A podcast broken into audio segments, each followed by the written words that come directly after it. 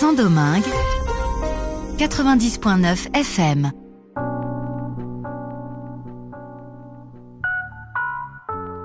Bienvenidos a una página a la vez. Con ustedes Ángela Suazo como cada martes a las 6 de la tarde, con una retransmisión los miércoles a las 8 y 30 de la mañana a través de esta RFI Santo Domingo. Este es un espacio para hablar de libros, de la magia de leer, del reto de escribir y de la oportunidad que tenemos todos de contar, de transmitir. Los invito a que descubramos juntos ese universo que se abre entre nosotros cuando aceptamos leer un libro. En la ocasión de esta conversación. Hoy vamos a estar con Patricia García Ferrer, que nos acompaña desde España. Patricia es escritora, bueno, de novelas románticas, ya ahora conoceremos más sobre su trayectoria, pero ha sido una escritora muy prolífera en el género del romance histórico y ha desarrollado además una carrera editorial dentro de este eh, género, también acompañando a escritoras, escritores en su proceso de creación y revisión de sus obras. Así que Patricia, para mí un placer compartir contigo. Bienvenida a República Dominicana. Muchísimas gracias Ángela y gracias por invitarme a tu espacio personal y, a poder hablar con, con todos tus oyentes. Gracias. Patricia, ¿qué es escribir para ti? Yo creo que para, para mí escribir es, es ser libre. Para mí es el poder dar rienda suelta a algo que siempre ha vivido dentro de mí, un impulso que me lleva a, buscar un espacio personal, ¿no? un momento de, conexión con los personajes, con lo que están haciendo, con sus sentimientos, pero también una forma de comunicarme, una forma de, llegar al público, de, hacerles partícipes de cómo veo yo el amor, de cómo veo yo los romances, de, esas vidas que a mí incluso me hubiera gustado vivir, ¿no? Entonces para mí, para mí es un refugio, es algo único, es algo especial y invaluable. ¿Y cuándo te diste cuenta? ¿Cómo fue ese inicio? O sea, cuando, cuando tú dijiste, este es, este es mi voz, es por, es por aquí que voy. Pues em, tuve la suerte desde, desde muy chiquita de que mis padres siempre han impulsado el que leyera y yo creo que, que gran parte de, de, lo que me ha llevado aquí es, es eso, ¿no? La motivación el apoyo. También tuve la suerte de contar con una gran profesora de literatura en el colegio que nos transmitía los libros y, los clásicos de una forma muy diferente y eso hizo también que sintiera un vínculo muy especial con la literatura. Pero yo creo que al fin y al cabo era eh, ese impulso de querer un poco reescribir y, bueno, el, escribir mis propias historias comenzó eh, prácticamente cuando tenía 15, 15 años, estaba estudiando y mi cabeza siempre era muy, activa y estaba en clase, pero al mismo tiempo estaba escribiendo historias. Algunos profesores incluso me llamaban la atención, algo que no recomiendo, que siempre he contado, pero que nunca recomiendo ¿no? a, otros estudiantes que hagan. Hay que centrarse en los estudios. Pero bueno, es como que mi mente no, no podía parar. Siempre he sido una persona muy activa y, y bueno, pues era mi forma de liberarme, ¿no? Y, y estaba en economía y mi cuaderno se partía en dos, uno con los apuntes y otro con las historias. Y así fue mi vida y la suma de todo eso me ha llevado a, aquí a donde... ¿Y en qué momento decides si, si estudiar para escribir, si asesorar a otras personas? ¿Dónde, ¿Dónde entra la parte intelectual, digamos, del proceso de escribir? Porque hasta ahí todo es pura motivación y todo es pura inspiración. Sí, pues eh, la verdad es que mi, mi formación académica, mi sector de la literatura, yo estudié la carrera de trabajo social, estudié eh, la carrera de psicología y jamás ejercí, jamás tuve la oportunidad de, ejercer de ninguna de las dos profesiones directamente, aunque psicología sí que me ha servido muchísimo para, comprender lo que es el, la, la, psique de los personajes y poderme meter más dentro de, ellos, pero nunca llegué a formarme en, en, lo que es expresamente literatura hasta el momento presente, ¿no? hasta que mm, durante casi 10 años estuve compatibilizando a jornada completa dos trabajos, mi trabajo fuera del sector literario y eh, todo mis, toda mi, faceta o mi, o mi, carrera como escritora. Eso suponía muchísimo esfuerzo, mucha dedicación, pero muchos sacrificios, sobre todo dejar de hacer cosas que una chica de 20 años o 25 años hacía normalmente, pues yo en lugar de salir de fiesta, pues estaba leyendo mi casa tranquilamente, ¿no? Miles y miles de historias. Entonces, no fue hasta un poquito más adelante, cuando ya decidí centrarme en el sector literario, cuando empecé a profesionalizarme, a hacer formación, a hacer cursos y todos esos conocimientos que de alguna forma, eh, de manera totalmente natural, fui aprendiendo durante 10 años de dedicación al sector literario, decidí que podía prestar eh, mi conocimiento, mi formación, mi sabiduría, lo que había aprendido para ayudar a otras personas a, cumplir el sueño ¿no? que yo de alguna forma ya había cumplido y, que sigo cumpliendo cada día, ¿no? No es, un, no es un viaje que termine un día, es un viaje constante y esa es la maravilla del sector eh, literario, ¿no? Que todos los días aprendes algo nuevo y puedes aportar algo de valor a otras personas. Entonces, eh, eh, aprender nunca termina, siempre estoy formándome, eso es una maldición de las personas curiosas, ¿no? que, siempre quieres reciclarte y saber más y más. Entonces, es un viaje constante. Así es, así es. Y en, tu caso, bueno, ya te dedicas 100% eh, a esto, pero cuando vas a escribir, ¿escribes por inspiración o te programas tu tiempo? Em, antes de poderme dedicar plenamente a, lo que es la escritura y que sea mi, modo de vida tradicional, yo tenía que compaginarlo con el poco tiempo libre que tenía, con lo cual eh, principalmente eran las noches y los fines de semana. Entonces, sí que es cierto que cada escritor tiene su metodología para poder escribir. Eh, conozco otros compañeros de profesión que tienen eh, el hábito de escribir todos los días un poquito y eso hace que sumando palabras se sumen palabras, se sumen páginas y terminan por escribir novela. Yo en mi caso siempre he funcionado, incluso ahora que tengo eh, plena dedicación, a través de maratones de escritura. Cuando yo recibo eh, un, proyecto en mi mente y lo concibo, eh, me sumerjo tanto que puedo pasar 6, 8, 10 horas escribiendo con algunos pequeños parones y luego descansar y volver a retomarlo por la noche. Entonces, eh, puedo hacer un esqueleto de una novela o un borrador en relativamente poco tiempo porque escribo mucho, pero es gracias a que también sabes cómo jugar con la inspiración, sabes cómo hacer que venga en el momento adecuado, con ese entrenamiento, es práctica. entrenamiento, Exacto, pero es sobre todo el crear tu burbuja creativa, tu momento de inspiración y, sobre todo no distraerte, ¿no? apagar el teléfono móvil, notificaciones del ordenador y centrarte plenamente en lo que estás, en lo que estás haciendo. Entonces, en mi caso, em, no tengo una rutina constante porque compagino eh, la escritura con eh, los servicios de apoyo y ayuda a, autores y los informes editoriales con eh, los informes de, lectura a editoriales, con lo cual tengo que ir encontrando mis espacios para escribir porque lo compagino también con otras acciones. Claro. Y cuando llega la hora ahí de, sentarse y las seis horas de hoy, eh, ¿cómo manejan los bloqueos, los bloqueos creativos? Mm, esto es algo que, que supongo que muchas personas recomendarán y, yo es una práctica que, realmente es muy sencilla de seguir, pero que es efectiva, que es deja lo que estás haciendo. O sea, si yo, por ejemplo, estoy en una escena eh, en la que siento que no fluye, que o bien no estoy llegando al nivel de intensidad emocional que los personajes deben llegar a experimentar o que la escena no estoy consiguiendo que fluya, simplemente puedo hacer dos cosas paso a la siguiente escena y ya la retomaré, porque igual no, o no estoy yo en el momento de hacer esa escena, o me centro en hacer otras cosas. Como me pasó, por ejemplo, hace un par de semanas, estaba empeñada en que tenía que sacar una escena y tenía que sacarla hoy. Pero parece ser que el destino quiso que hoy, o sea, ese día no fuera el que yo tenía que escribir esa escena. Así que apagué el ordenador y me puse a leer una historia que tenía que leer para un informe. Cuando terminé ese informe, ya estaba fresca y pude terminar la escena. Simplemente hay que admitir que puede que a veces no es el momento adecuado para hacer las cosas y que forzarse a hacerlas lo que va a hacer es que no salgan bien, no las disfrutes y no llegues al nivel de calidad que tú quieres.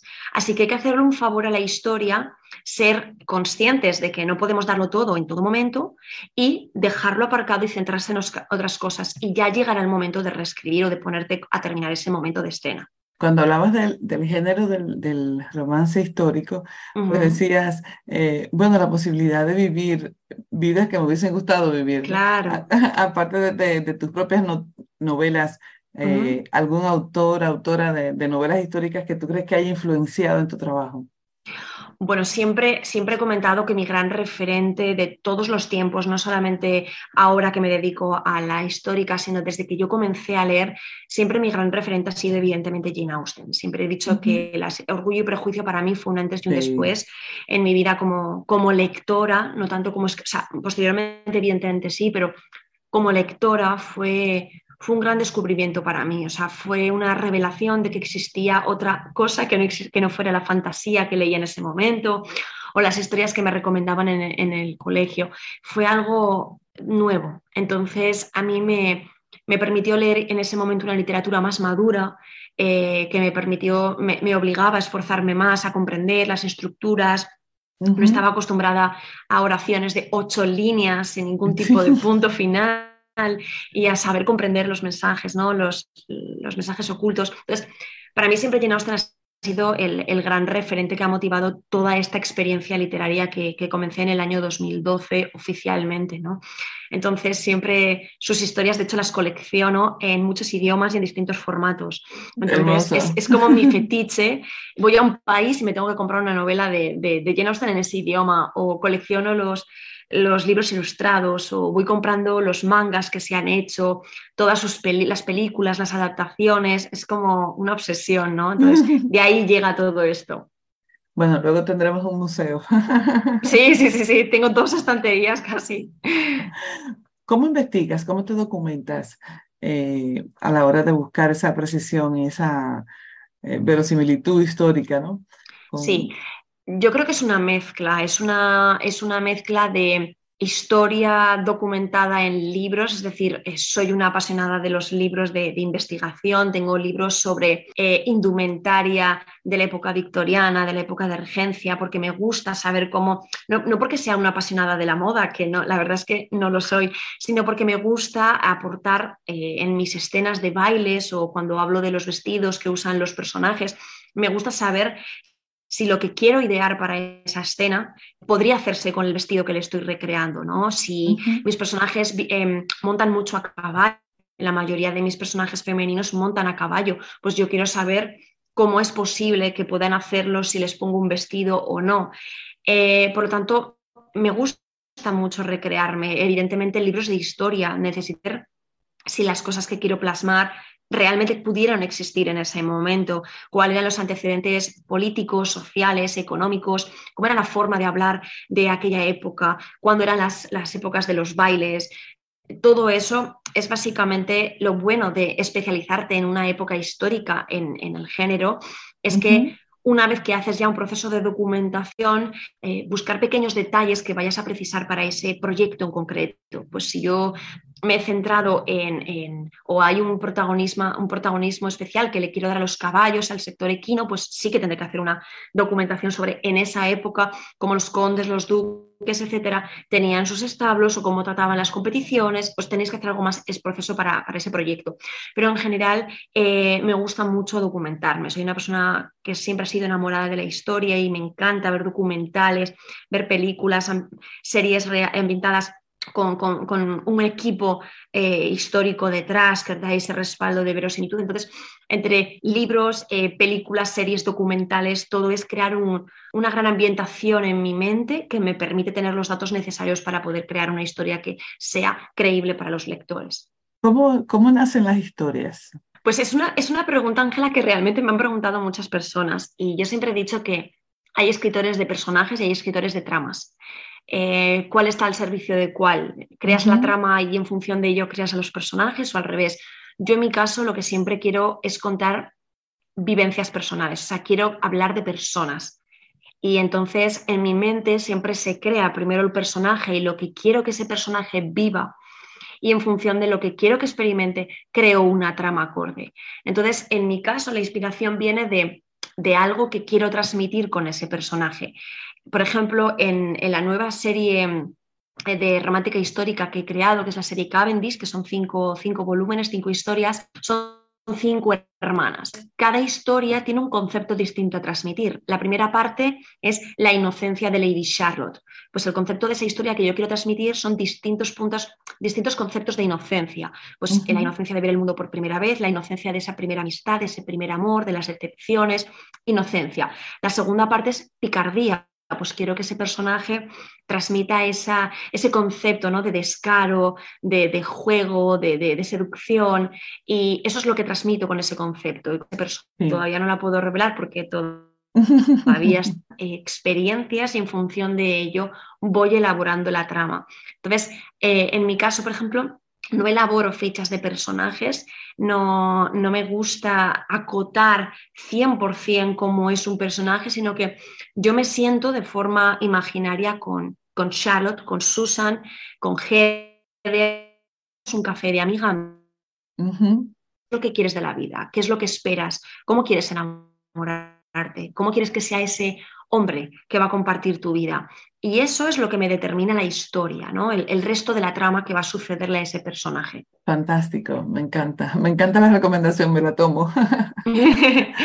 ¿Algún, ¿Algún momento destacado, algún desafío que tú hayas eh, enfrentado en, esa, en, esa, en ese camino de, de lanzarte como escritora? Yo creo que ha habido como dos momentos sumamente cruciales en mi, en mi trayectoria como escritora. Uno fue en el año 2020, todos estábamos en una pandemia y, bueno, yo había publicado dos novelas de, fantasía juvenil eh, que tuvieron muy buena aceptación, pero necesitaba poder experimentar esta otra faceta que estaba rasgando ¿no? la superficie dentro de mi ser de, salir. ¿no? Yo siempre he sido una enamorada de la romántica histórica, he leído cientos de novelas y necesitaba poder escribir mis propias historias. Entonces tenía bastante miedo, y esto es cierto y lo he dicho en muchas ocasiones era real, tenía pánico de que el público que ya me había leído y que también me había seguido a través de mi blog, de mi canal de YouTube, de mis redes sociales durante ocho años, no viera bien o no aceptara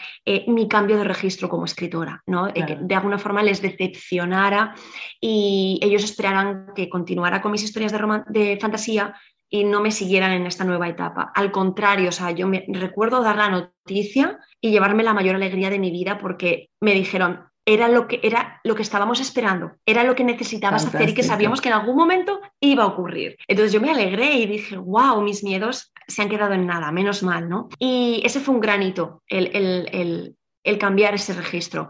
Y estos años me han dado la perspectiva de ir madurando, de ir mejorando mi, mi, capacidad de escribir.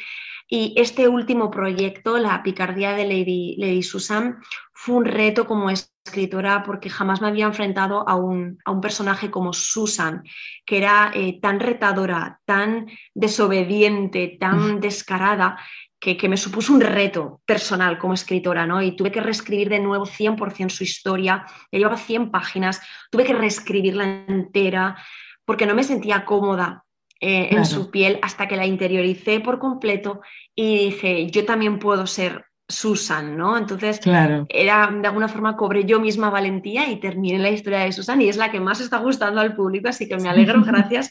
Y, ese ha sido también otro, otro hito, ¿no? El, mayor reto como, como proyecto hasta el momento ha sido esta última historia. Y me alegra que, que menciones lo de la reescritura, porque eh, cuánto duele, ¿no? O sea, cuánto duele sentir que, que, ya, que ya lo tienes, pero ya luego cuando vuelve y sale o cuando se reestructura, eh, se convierte en un libro totalmente distinto y tú lo ves crecer. Entonces a veces hay que desapegarse a las primeras versiones de las cosas. Eh, ya, ya, me ha pasado también una experiencia en la que tuve que, que, que desapegarme ¿no? de esa primera versión de un manuscrito eh, porque yo no estaba ahí.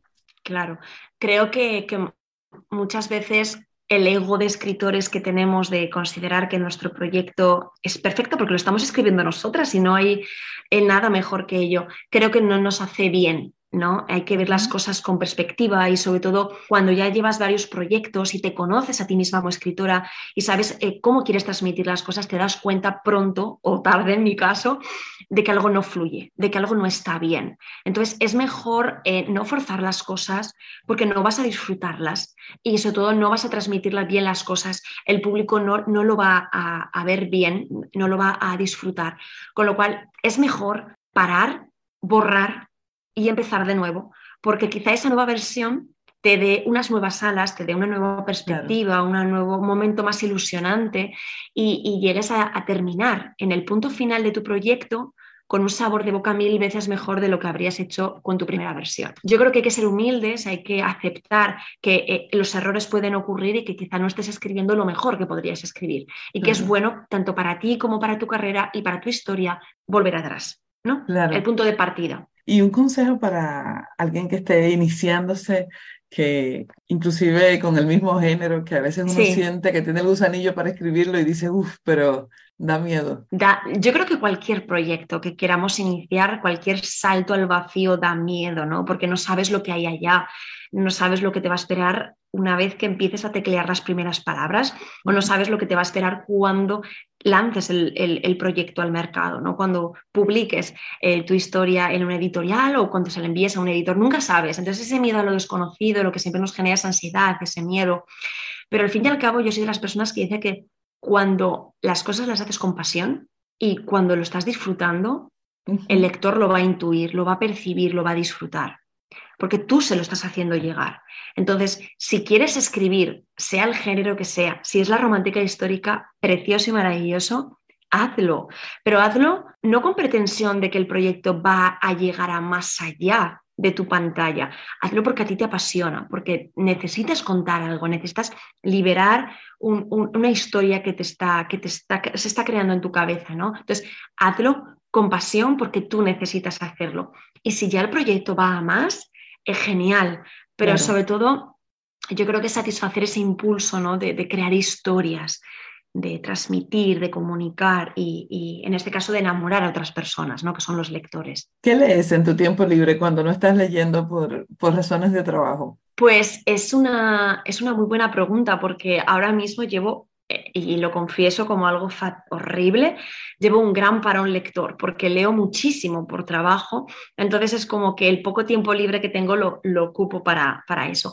Pero he vuelto a retomar recientemente mis novelas de escape, o sea, mis novelas de distracción, principalmente suele ser eh, novela eh, romántica contemporánea, ¿vale? Son novelas eh, principalmente más cortitas, eh, que me permiten evadirme, que me permiten disfrutar, pasar un buen momento. Y luego también, evidentemente, eh, novelas históricas, ¿no? novela de romance histórico, que es lo que yo leo por pasión, lo que ya leía por pasión antes de sumergirme en todo esto. Y, son los dos géneros que me sacan, ¿no? de, me, permiten desconectar de todo esto. Entonces, cuando, cuando trabajo... Recomendación? Alguna recomendación. Ahora estoy obsesionada con una, con una autora y compré todos los libros en Amazon para mi Kindle y no sé, llevaré ocho leídos de tirón, pero tiene muchísimos más. No sé exactamente cómo se pronuncia porque es un nombre americano y son, eh, creo que es Luisa Bay. Tiene varias historias de romántica contemporánea con toques eróticos y son novelas bastante cortitas, tiene como varias sagas de, parientes, etcétera, que también suele ser bastante popular en, romántica histórica, ¿no? Y, la verdad es que son muy amenas. Y si también estás aprendiendo a escribir, o sea, si, si quieres dedicarte a la escritura y quieres comprender el, proceso, la evolución en la creación de un romance que sea creíble, son historias que te recomiendo, siempre mucho. De hecho, eh, tengo actualmente un curso en mi página web, que es como un curso de escritura para, autores de romántica o autoras de romántica, que es cómo crear el romance perfecto. Y son novelas que recomiendo que lean para que vean la aplicación directa de lo que les estoy enseñando en una novela, ¿no? De cómo llevarlo a cabo. Son novelas que, que si estás eh, quieres especializarte en romántica, sea cual sea el subgénero, la recomiendo leer para ver realmente cómo se ejecuta ¿no? una, una novela de romántica con éxito, para que sea creíble el romance. Y si le hablamos a los, a los lectores, eh, ¿qué, consejo tú le darías para que a la hora de elegir el libro, que, cuáles criterios principales tú crees que, que son eh, útiles a la hora de seleccionar una buena lectura? Uy, yo creo que, que la intuición es algo súper importante, ¿no? Y la libertad de poder decidir qué es lo que te apetece o no, o no te apetece. Em, no sé si, tienen la oportunidad de acercarse a una librería, a, poder pasear tranquilamente, sin prisas, con calma, eh, entre las estanterías y dejarse llevar, ¿no? Por coger un libro, tomarse el tiempo de leer la sinopsis, de ver si les puede interesar. Pero sobre todo yo creo que si tienes un autor o una autora eh, que ya te ha gustado una de sus obras, dale otra oportunidad a leer un nuevo libro, ¿no? Apoya a ese, escritor eh, leyendo una nueva, una nueva historia. Pero yo creo que sobre todo es dejarse llevar por, por lo que quieras en ese momento, porque puede gustarte la novela romántica, pero igual en estos momentos no te encuentras en sintonía con ese tipo de historias y tu cuerpo te pide una novela de otro género, pues igual te apetece una novela policíaca o quieres leer novela de thriller, entonces simplemente lee lo que te apetece en cada momento. Y quisiera que nos, nos has ido hablando así un poquito de tus libros, pero quiero que para cerrar queden mis, mis escuchas con, con esa invitación a, a leerte a ti ¿no? y, a, y a conocer tu voz. Eh, cuéntame sobre tus novelas. Pues eh, mis dos primeros proyectos fueron dos novelas de fantasía juvenil, que son La cúpula de hielo e Hijas de las sombras. Eh, las dos historias eh, se venden también en el mercado internacional, así que también están disponibles en algunos países de Latinoamérica. Llegaron a traducirse al, rumano, es decir, se vendieron los derechos de traducción y yo personalmente estoy muy orgullosa de ellas porque fueron el primer paso ¿no? de, de mi carrera, así que si alguno de los, eh, de los que nos está escuchando es un lector de este género, les invito a que puedan acompañarme con, a disfrutar de estas historias. Y mi paso a la romántica histórica comenzó con la trilogía Middleton, que son eh, las tres historias que me han permitido tener una proyección mucho más grande y asentarme dentro de, de este mercado de especialización en romántica histórica, que son Cartas a Middleton, la Rosa de Middleton y Escándalo en Middleton. Son tres hermanas, cada una eh, tendrá su protagonismo su propia historia, en su propio romance. Tendremos tres caballeros maravillosos que nos harán enamorarnos y sufrir al mismo tiempo, ¿no? En esos vaivenes que son las relaciones de pareja. Y, bueno, van a encontrar eh, tres historias que, bueno, que yo les tengo un especial cariño porque han sido mi, mi despertar, ¿no? Como, como escritora y, bueno, son principalmente eh, las, que, las que más suelo, suelo vender porque enganchan muchísimo. Después, si no se atreven con una trilogía y quieren probar algo más autoconclusivo, un único volumen para conocerme, tengo Te robaré el corazón, que es una historia eh, más pícara, tiene mucha acción Está centrada en dos jóvenes de la alta sociedad que se dedican por las noches a robar en secreto, ¿no? Son una especie de Robin Hood, pero con intereses como muy contrapuestos. Entonces, son dos personas que no se caen bien desde el principio, pero que, bueno, tienen que compartir una acción común y eso les llevará a enamorarse, evidentemente. Y después, el, la saga en la que actualmente estoy centrada es la serie Cavendish, que son cinco volúmenes, cinco historias, cinco hermanas eh, las dos primeras ya están publicadas, que son La inocencia de Lady Charlotte y La picardía de Lady Susan, que ya hemos ido hablando de ellas en, este programa. Y eh, las otras tres historias se irán publicando eh, próximamente, una antes de que finalice el año y otra, las otras dos en, en, el año 2024 y 2025. Así que esos dos son los proyectos en los que estoy actualmente en marcha. Mucha historia, mucha historia en el camino.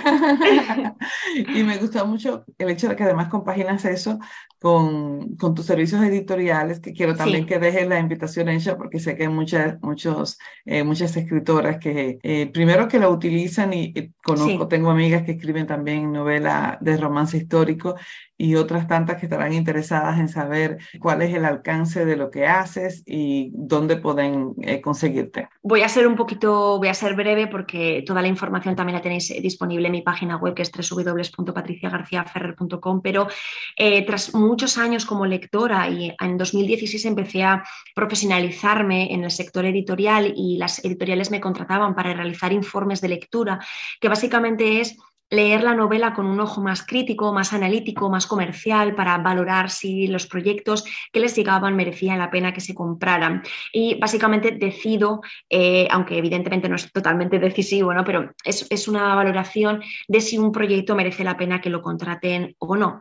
Y con el paso del tiempo me di cuenta de que eh, esas acciones eh, resultaban un poco frías porque no podía trabajar con el autor, me llegaba un proyecto internacional de, un país, de Estados Unidos, de Inglaterra, yo leía el proyecto, eh, emitía un informe, pero no tenía conexión con, con el escritor. Entonces decidí em, que ya que tenía todo ese conocimiento que había adquiriendo desde, desde, que había empezado con el sector literario en el 2012, a profesionalizarme desde el 2016, ¿por qué no poder trabajar codo con codo con autores y autoras? Eh, yo no, no, solamente ofrezco el servicio para escritoras de novela romántica histórica, sino que, aunque estoy especializada en romántica en general, en todos sus subgéneros, entonces, ¿por qué no trabajar con ellos? Entonces, actualmente mi servicio de acompañamiento de informe editorial tiene tres niveles de implicación en los que trabajo codo con codo en un proyecto muy personalizado, por eso no cojo muchas autoras al mes, trabajo con un cupo muy pequeñito porque compaginándolo con la escritura y con los proyectos editoriales, quiero que toda la atención que ofrezco a mis, a mis autoras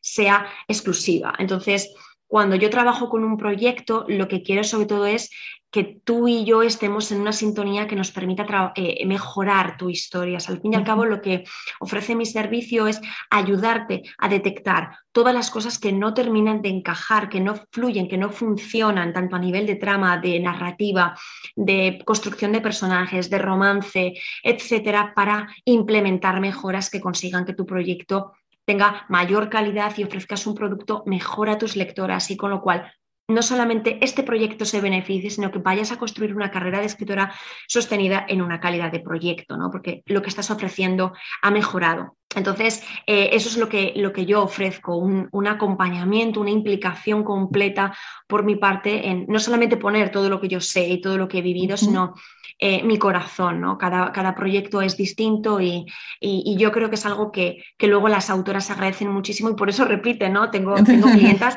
que llevan cuatro proyectos conmigo, ¿no? Y, cada X meses vuelven a confiar en mí para trabajar porque es una experiencia. Yo ofrezco...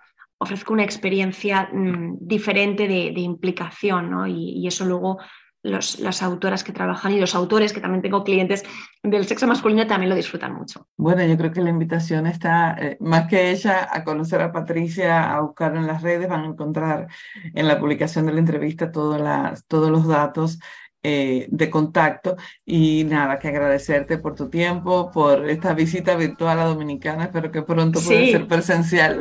Me encantaría, me hubiera encantado, lo verdad, un poquito lejos, pero habría sido una, una cosa maravillosa conocer a, a vuestra comunidad. Sí. Ya verás, ya verás que ya verás que sí. Así que finalizamos esta entrega de una página a la vez. Con ustedes estuvo Ángela Suazo. Como cada semana nos encontramos aquí los martes a las 6 de la tarde, que tenemos una redifusión los miércoles a las 8 y 30 de la mañana a través de esta estación y en nuestra cuenta de Mixcloud bajo el usuario RFI Santo Domingo. Estamos disponibles en todas las plataformas de podcast como una página a la vez. Los invito a acompañarme, a hablar, de leer y de escribir. Sigan en sintonía con esta frecuencia y hasta la próxima. Radio Francia Internacional